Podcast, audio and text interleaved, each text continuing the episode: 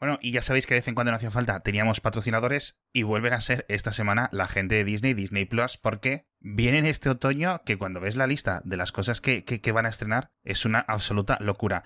De uno de sus grandes estrenos, lo de Solo Asesinatos en el Edificio, ya lo hemos comentado, le hemos dedicado un episodio. Súper recomendada esta serie de Star sobre estos misteriosos asesinatos con Martin Short, con Steve Martin, con Selena Gómez. Tenéis que verlo. Y ahora que han traído también todo American Horror Story, han traído una segunda serie, un spin-off que se llama American Horror Stories, en plural.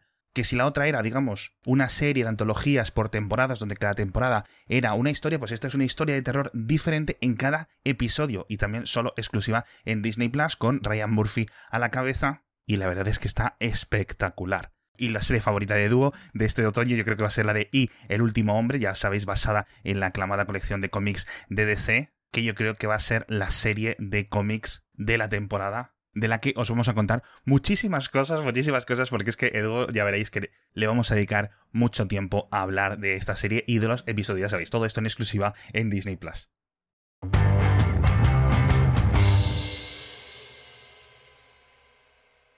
Eh, bien, hasta ahora va bien. Eh, no sé, o sea, eh, comentaban en, Twitter que si les podemos dar un poco tutorial. Yo puedo contar esto, pero, o sea, vamos, me da para varios episodios. yo creo que, que se puede empezar por lo más fácil. Hoy en día no hace falta romperse la cabeza para nada. No solo puedes comprar un mando de recreativa hecho que lo enchufas por el USB a tu ordenador, sino que si quieres sentir que te lo has montado tú, te puedes comprar un kit que viene una plaquita, un cable USB, los 10 eh, botones que necesitas y la palanca y solo se lo atornillas a una base. Y queda perfecto, o sea, es perfecto, no necesitas más que eso, ya queda ideal para, para, montar. El kit entero te vale, yo qué sé, 20 euros. Y la base, si no quieres usar una caja de zapatos como hice yo, puedes hacerlo, puedes comprar una base ya hecha con los agujeros hechos, que te cuesta otros, yo qué sé, 15 o 20 euros.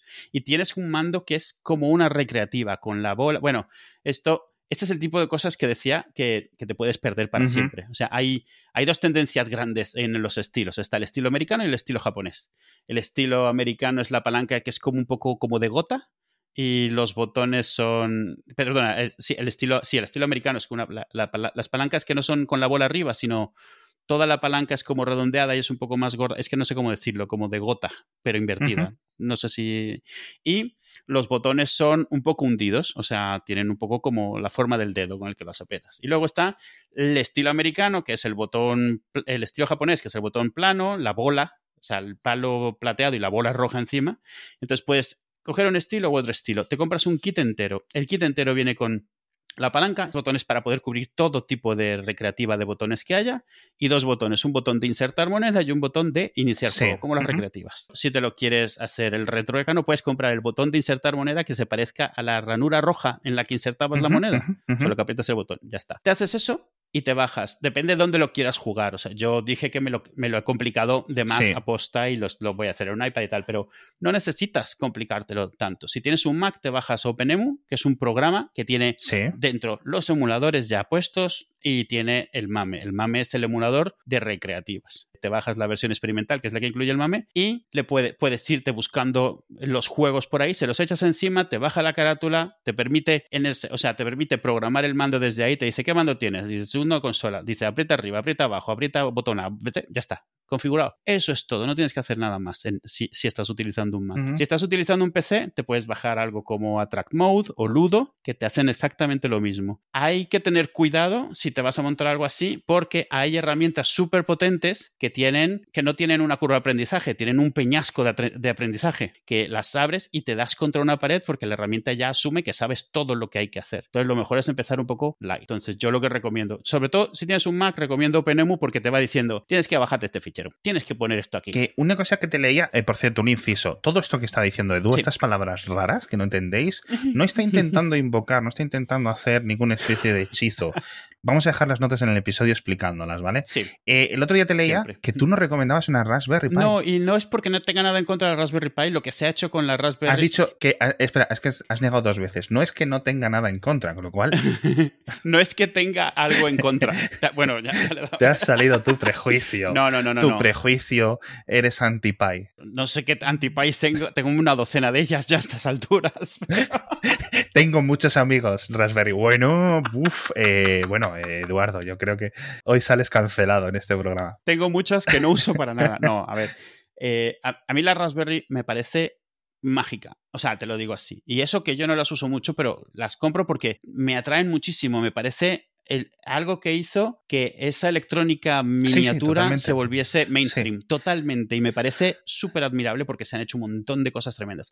El problema, y no es algo malo, es que se intenta usar para todo. Mm, Y no ya. sirve siempre para todo. Si quieres trastear con la Raspberry, para mí trastear con la Raspberry también implica meterse y programarla y configurarla. La mayoría de la gente no hace eso. La, la Raspberry, se baja la Raspberry, se baja una distro ya configurada en una tarjeta SD, se la mete y tira para adelante.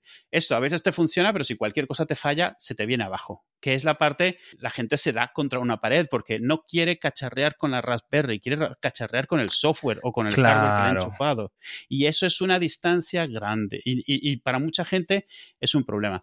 Yo la Raspberry la probé para emular y me emulaba mucho, pero tiene un problema. Y es que la Raspberry tiene el CPU que tiene, que no es muy potente. Y los emuladores de hoy, que apuestan por ser más precisos, lo comentábamos el otro día, requieren más CPU. Significa que tú con una Raspberry puedes emular hasta cierto punto muy claro. Prácticamente no puedes emular nada que esté en 3D. Ujú. O sea, esa es la línea.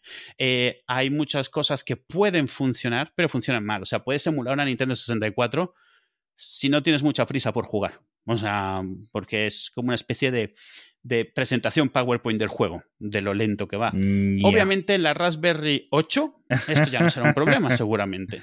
Pero por el momento, cada vez que sale una Raspberry nueva, los foros lo que se llenan es ¿qué tal va el emulador de PlayStation? ¿Qué tal va el emulador de Nintendo 64? ¿Qué, ¿Sabes? Los emuladores más recientes. Si lo que tú quieres emular son consolas de los 80, vamos, el Apple Watch las puede emular en cuanto a CPU, porque no requieren mucho CPU. Entonces, eso sí, una Raspberry te va perfecta. Si quieres emular la mayoría de las recreativas famosas de los 80 antes del 3D, realmente la gran diferencia fue el 3D. Eh, la razón por la que el 3D es más intensivo en cualquier emulador es porque durante mucho tiempo el 3D no era en software, era en hardware. Y emular un hardware tan específico que cada consola tenía su hardware de 3D y cada recreativa de cada marca tenía su hardware de 3D Ujú. es mucho más jodido. Y cuando lo estás emulando, Sí. tienes que emular el CPU y la tarjeta gráfica, todo en tu propio CPU. Entonces, vamos, tiene su cosa, no es tan así. Entonces, la Raspberry, a mí me gustaban mucho todas las consolas anteriores, pero no me gusta la idea de tener que parar antes de Nintendo 64, Dreamcast, porque para mí esa es la gran generación de los juegos como son ahora. O sea, las recreativas, las retros, si lo que quieres es saber un poco de la historia o los mejores juegos de cada generación, no puedes solo irte a los pixelados, Claro. que son adorables y tienen un montón de magia, pero te estás dejando la mitad atrás. Es como dices, a mí me gusta todo el cine, pero solo hasta los 80. Meh. O sea, y puedes tener razones por las que te guste, pero te estás dejando mucho atrás. Y el problema es que a una Raspberry que tienes con emulador le dedicas mucho tiempo y nunca va a pasar de eso, porque es una limitación física. Lo otro ya es más, depende de, cual- de, de- de cualquier sitio donde lo instales. Lo- el- un problema que hay con, con el MAME, con el emulador de, de recreativas, es que están emulando mucho hardware, gente que es muy técnica. Entonces es muy difícil ponerle una cara bonita. Un problema que tiene MAME es que los que lo están haciendo son ingenieros, prácticamente. Y a ellos les da igual, de vez en cuando, esta es una versión nueva y todos los ROMs cambian. y los 100 gigas de ROMs que tienes ya no valen porque hemos cambiado la forma en la que los empacamos. Afortunadamente eso pasa menos ahora, pero pasaba durante un tiempo. Entonces tú, tú no te puedes bajar el MAME y un ROM y saber que va a funcionar. A menos que sea un ROM muy viejo que lleva mucho tiempo que se ha, que se ha convertido y ya no cambia a estas alturas. La mayoría de la gente lo que te dice es, mira, bájate esta distro y bájate este ROM set. Un ROM set es una colección de ROMs. Una colección de ROMs significa 5.000 ROMs, 25.000 ROMs, lo que sea. Yo entiendo por qué hacen eso. Es como no te rompas la, la- la- o sea, la cabeza, pon esto. Pero ¿qué es lo que pasa? Que cuando arrancas el MAME por primera vez, tienes una lista de 5.000 títulos Claro. ni siquiera recuerdas bien cómo se llamaba el que te gustaba. Y como lo has puesto todo si- descargando unos ficheros y descomprimiéndolos, ni siquiera sabes muy bien cómo quitar los que no quieres. Y en el caso del mame es súper importante saber lo que quieres hacer porque no puedes quitar el fichero que no quieres, porque ese fichero, otros ficheros pueden depender de él. Porque hay, hay, tres formas diferentes de hacer, de meter ROMs en MAME. Hay uno que están todos unidos, todas las versiones de algo están en un solo zip. Hay otro en el cual en cada zip tienes los CPUs sueltos, entonces si quieres emular un juego, tienes que tener los zips de cada uno de sus chips que necesita emular. ¿Sabes? Por ejemplo, si quieres emular el juego, yo que sé, Killer Instinct, necesitas tener el fichero de Neo Geo guardado. No solo el BIOS, sino el fichero que emula el chip como tal. Si no, no puedes. Entonces se empieza a complicar mucho. Por eso es que yo suelo recomendar eh, OpenEMU. No porque OpenEMU sea de Mac, que lo es, sino porque te dice exactamente el nombre del fichero que tienes que ponerle. Entonces es cierto que te viene bien si te puedes descargar un ROM set. Claro. O sea, un set de ROMs entero para tenerlo, que va a ocupar mucho. Pero cada fichero que te va diciendo lo coges de ahí, ya lo pones, se lo echas encima y ya, ya te funciona ese juego. Porque, ¿sabes qué le veo yo? Y, cuando he instalado, no OpenEMU, pero estos packs de, de, emulación, etcétera, con cosas antiguas, tienes un problema gigante, que es lo de la paradoja de la elección. Es decir, claro, exacto. Tienes literalmente cientos de juegos. Entonces tú quieres la experiencia, quieres sentirte, quieres sentir cómo te sentías cuando tenías un juego, pero esa claridad de que solo tienes eso para hacer este fin de y esa ilusión no la tienes, porque sabes que tienes tres clics de diferencia o de distancia, otro juego, otra experiencia y quieres todo a la vez y, y, al final lo que te conviertes es en un perro que no sabe cuándo parar de comer, ¿no? En cierto sentido. Y al final no, no disfrutas de nada y acabas vomitando, ¿no? Yo, yo, yo lo, lo que le recomiendo a la gente, yo es lo que hice, es eh, si recuerdas títulos y les tienes cariño, esos, obviamente. Aparte de esos, búscate eh, las típicas listas de los mejores 20, los mejores 50. Hay una razón por la cual están en esas listas. Si te ves tres o cuatro, empiezas a ver ciertos títulos que están siempre. Entonces dices, estos serán buenos. Todos dicen que este es bueno, este debe ser bueno. Otros ya son más así, pero te da una buena idea y por lo menos reduces esa selección a 20, 30. Yo, por ejemplo, en el MAME tengo 45, no tengo más, habiendo miles de consolas diferentes. Porque no tiene sentido tener más. Lo bueno que te dice el OpenEMU es que cuando fue la última vez que lo es como el iTunes. ¿Cuándo fue la última vez que lo jugaste y cuánto tiempo lo has jugado? Ya. Entonces, si te das cuenta que algo no lo has vuelto a abrir en seis meses, pues lo quitas y le pones otro, porque ¿para qué? Y OpenEMU, que funciona en Mac, le conectas el mando este USB y funciona perfectamente bien. En PC lo mismo. Y en Raspberry, estos mandos, la ventaja de estos mandos que digo, estos kits, es que obviamente son chinos y son genéricos y tal, pero funcionan exactamente igual que los Super Pros, que son carísimos, y te funcionan en todo lo que tenga un USB, excepto en iPhone y en iPad, porque Apple, vale. Entonces, todos reconocen porque todos se identifican como un mando USB, como el gamepad que te puedes comprar cualquiera genérico, pues eso, es un perfil de, USB que se llama HID y ellos cumplen con eso perfectamente. El kit que puse en las notas del episodio anterior, que es el que yo tengo aquí, además tiene LEDs en todos los botones porque ya puestos aquí el festival. Sí. Y mola, mola bastante. Y, y te sientes realmente, o sea, mira, espera, escucha. Esta es, esta es la palanca. ¿Sabes? Es, ese ruidito así satisfactorio de los clics cuando estás jugando que te da. ¡Ay! Te dan ganas de seguir. Esto, si te quieres comprar el mando ya hecho, te lo puedes comprar, los hay por 30 y pico euros, 40 euros. O sea, el mando de palanca y de botones.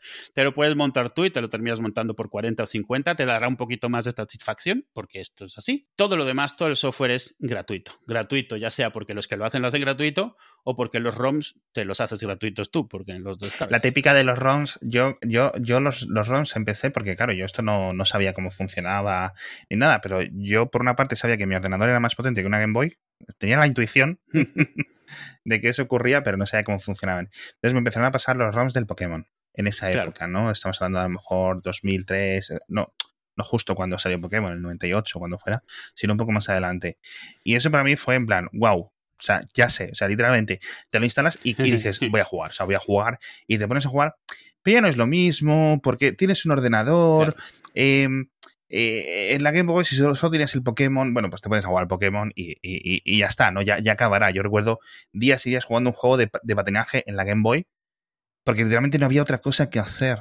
O sea, podía explorar el mundo. No tenías ni otro juego ni otra cosa que jugar, claro. Exacto, ¿no? El Skate or Die. Luego buscaré vídeos en, YouTube para ver si me quiero morir de, de, de, la morriña o de la vergüenza o de qué. Pero caso, si yo cuando tenían esa experiencia en el ordenador, que ya podías ver el, juego de Game Boy o de Game Boy Color o el que sea, emulado, etcétera, sí. la, posibilidad de minimizar el programa e ir a hacer cualquier otra cosa te quita de la inmersión en el juego, al menos me pasa eso. Que creo que es similar a eso que decíamos hace tiempo de intentar ver las series sin el móvil en la mano. o una película, que creo que esto es algo que va a afectar mucho a lo que es este, esta, mm, esta salida de las salas del cine en los estrenos. Sí. Porque en el cine más o menos tenemos esa consideración de dejar de mirar el móvil, aunque sea por educación, que no, todo el mundo lo hace, etcétera. Pero en nuestra casa nosotros decidimos. Entonces, bueno, eh, si lo decíamos, ¿no? Si una serie es tan buena como para que te haga no estar mirando el móvil cada poco y realmente es algo que nos tenemos que reentrenar muchos eh, para poder volver a hacerlo. No me quiero meter ya en los factores psicológicos, pero esa capacidad de distracción extra yo creo que muchos no la teníamos hace un tiempo y tiene que ver también con lo de la mm. paradoja de la elección, sin ninguna duda, vamos. Sí, y la, y la, disponibilidad inmediata de cualquier cosa. O sea, eh, eh, antes, yo qué sé, imagínate que de repente te intrigas sobre un tema no sé qué pero te tienes que levantar, ir a la enciclopedia o ir a buscar algún sitio. Es más, antes de los móviles, pues te tienes que ir al ordenador y ya es, ya es un proyecto. Ahora es como estás cualquier cosa, levantas el móvil y yo qué sé, buscas. Eh, eh, eh, algo que, que, nos pasa a muchos, a mí me pasa mucho. Estás viendo una peli y dices, vas a ver en IMDB. Mientras estás viendo la peli, te pones a ver en IMDB las trivias de la peli. Quieras o no, te estás desconectando de totalmente, la peli. Totalmente, totalmente. Y oye, esta cara me suena, voy a mirar rápidamente de qué me suena. ¿De dónde me suena? ¿De dónde me suena? Y cuando ya no sale, dices, ya lo encuentras y le dices a tu mujer que también la sacas de la historia Eh, ¿Sabes quién es? ¿Te acuerdas de.? No, no me acuerdo. Sí, mira, foto, ya está. O sea, ya, ya te has desconectado. Sí, eso es mucho. Yo cuando he estado con los niños, yo les dije que, quería hacer eso y me dijeron que estaban interesados. Y lo que hemos hecho es que es un proyecto. O sea, es un proyecto. Cuando estamos haciendo esto, nos ponemos en la mesa, montamos los botones y eso. Pero también cuando estamos jugando, es no hacemos otra cosa. Yo que sé, media hora jugando o, una hora jugando y vamos a jugar solo una consola o solo una recreativa. No una, sino, bueno, con las consolas si les digo, solo vamos a jugar, yo que sé, Atari. Y se ponen, y, y, cuando te das cuenta que les quitas el resto de opciones, pero no de mala manera, sino que lo acuerdas con ellos, se meten más y empiezan a picarse. Es lo que decía el otro día. Es exactamente igual que en aquella época cuando te picabas jugando a la consola y el juego podía ser muy cutre, pero te puedes picar igual que te puedes picar jugando al 3 en raya, al final de cuentas. O sea, si, si es lo que estás haciendo es lo que estás haciendo. Y en el caso de las recreativas, lo que hemos acordado es que el botón de insertar moneda no se puede apretar más de 50 veces en una sesión. Entonces, al principio sí les dejaba todo, pero una vez que es lo mismo que ir con dinero a las recreativas. Eh, te va a durar para lo que te va a durar, así que tienes que elegir en qué lo vas a gastar. Claro, Entonces, pero tiene, pero tiene que ser, ahora tienen que ser autoimpuestas porque no existen esas limitaciones, te las tienes que imponer como reglas del juego. Exacto. Y yo creo que esa experiencia mm. eh, también va muy, eh, yo creo que lo has hilado muy bien porque a mí se me había escurrido entre los dedos esa, esa gran diferencia, es decir, la, la, experiencia de voy a una recreativa, ya no la edad, ya no el olor a tabaco, ya no eh, los, los, acosadores intentando aprovecharse de, de, ti, eh, o, la experiencia un poco más tardía de ir al ciber, eh, los teclados rodeados de cosas asquerosas. Roña. De doritos, porquería variada. Ya no es que no puedas repetir esa experiencia, sino es que por, por, el mero paso del tiempo y, y, de tu cerebro y tus cambios, etcétera, de, de condición, pero porque tú ibas ahí con un dinero justo y entonces tu experiencia estaba basada en aprovechar esos tres combates máximo que llegabas en el Street Fighter. Claro. Ahora tienes ilimitado y digamos que no estás tan, no inviertes tanto en ese combate porque te da igual es que te da igual, es que te da igual. Claro, porque solo le das continuar la moneda, o sea, está ahí, incluso en el emulador, aprietas el de moneda, ya avanzas, ya está. Entonces tienes que obligarte. Y bueno, es fácil, o sea, si alguien te está auditando, es fácil, porque si no tú mismo te engañas y bueno, otra patita. La única excepción que yo hago es si tuviste en recreativas una guerra personal con una máquina en particular y lo que quieres es pasarla por tus narices, métele todas las monedas virtuales que quieras y quítate esa espina del pie de una vez por todas. Yo lo hice con un juego que es eh, el juego de Willow, de la peli, uh. que jamás pude pasar de la fase 3 o de la 4 y me estuve el otro día ahí una hora hasta que lo pasé completo. Eso sí, me habré gastado el equivalente a 700 euros en esa máquina. Finalmente llegué al final. Dije, ya está. Cierro este capítulo de mi vida con el juego de Willow. Cierras un trauma, ¿no? Por fin. Que es que es cierto, ¿eh? Que es cierto. Yo tenía uno parecido con el. Yo cuando me compré, eh, yo había jugado a la Master System, tenía otras consolas, pero no eran mías, eran de, vecinos, mm. de mis primas, etc. Y ya después de mucho llorar, no en esa tienda de consolas, sino en una tienda de al lado, eh, convencí a mi madre para que nos comprara la Mega Drive. Acá, Sí. ¿cómo se llamaba fuera de la Genesis? Super Nintendo, Sega Genesis, como decía el, el Big Popa, el Notorious. El caso, eh, era el pack este que venía con con el juego de los Power Rangers. Porque en la época de la película de los Power Rangers, solo tenía seis misiones el juego. Solo tenía seis Era, era un beat'em up. Era como el, el Streets of Rage. Sí. De hecho, yo creo que era un Streets of Rage retexturizado. Sí. Porque en esas épocas yo creo, porque yo creo que de verdad que, que, que estaban las cosas retexturizadas completamente en esas épocas, o el código se reaprovechaba completo. No, no- ya no hablamos ahora de que de, de compararlo con que si el Unreal te hace el juego entero, el, el Unreal Engine casi, ¿no? Mira, tú, tú juegas, tú juegas el Avengers, el Teenage Mutant Ninja Turtles y el Simpsons y es el mismo juego con skins diferentes. sí, sí. O sea, es, eh, vamos, y, y sonidos Sí. diferentes, pero está claro que es el mismo 90% del juego Sí. y ese 10% es la diferencia. Exacto. Bueno, y con esto acabamos, porque ya para recuperar traumas, digo, ya que has contado tú varios y, y yo varios, voy voy a finalizar yo. Eh, le tuve que pedir eh, ayuda a mi vecino, que era un chico que jugaba mucho más a las consolas, tenía mucho más destreza en los dedos, ya sabéis, sabía un poco más por dónde iban las cosas, Sí. porque yo nunca me pude pasar a partir de la misión 2 o 3. Es decir, mi madre se había gastado una pasta gansa en básicamente una máquina de frustración para sus hijos. Era increíble, tuve que pedir. Además que eran juegos que dependían de ser difíciles, porque no, tampoco la memoria es que daba para tener un juego súper largo, así que tenían que ser difíciles para que te durasen. No, y que no podías grabar. No, no, empezar de cero. No había, vez. no había tarjetas de memoria. Yo, era una de mis principales frustraciones. Cuando te movías en el Sonic o te movías en el Skid o el Super Mario, volvías a empezar, ¿no? Y en este igual. La cara de Alan que- eh, cuando descubre que cuando se muere vuelve a empezar, o sea, de total incredulidad de, espera, lo que llevo hecho lo he perdido todo. Mm, Y yo, mm. sí, bueno, si has hecho un high score, te quedan tus tres letras durante el día, solo el día de hoy, pero eso es todo. Lo has perdido todo. Porque es tan ajeno a cómo se juega hoy, tan, tan, tan lejano, que le explota la cabeza. En fin, ahí lo dejamos. Son, son esas diferencias en, en apreciación de la experiencia, ¿no? De los videojuegos. Esperamos que vas a estar comentando mucho de este tema. Os recordamos, lo acaba de decir Alex, en las notas del episodio ponemos muchos enlaces de cosas que no, en las que no vamos a ahondar o que es que se tienen que ver. Tampoco tiene sentido narrarlo porque son todo palabras raros y un montón de cosas que, que no significan nada. Es como el aerógrafo de mi manual, o sea, no significan nada hasta que se Mm. ven. Mucho de esto es mucho menos complicado de lo que mucha gente puede pensar y lo que es es, es es, es, un proyecto, pero es bastante satisfactorio al final de cuentas. No es muy caro. He dicho partes que se pueden comprar en Amazon. Si decides esperar con calma de AliExpress o de eBay, te puedes montar un mando de estos por 15 euros. Simplemente Claro. esperar. claro. Esperar. Vamos, es, eh, eh, aquí pagas por la prisa que tengas, principalmente. Sí, sí, bueno, al final, de nuevo, volvemos, incluso lo atamos con, con los temas, lo de disfrutar el camino de la, del, del viaje. Sí, sí, y me parece bien, sí.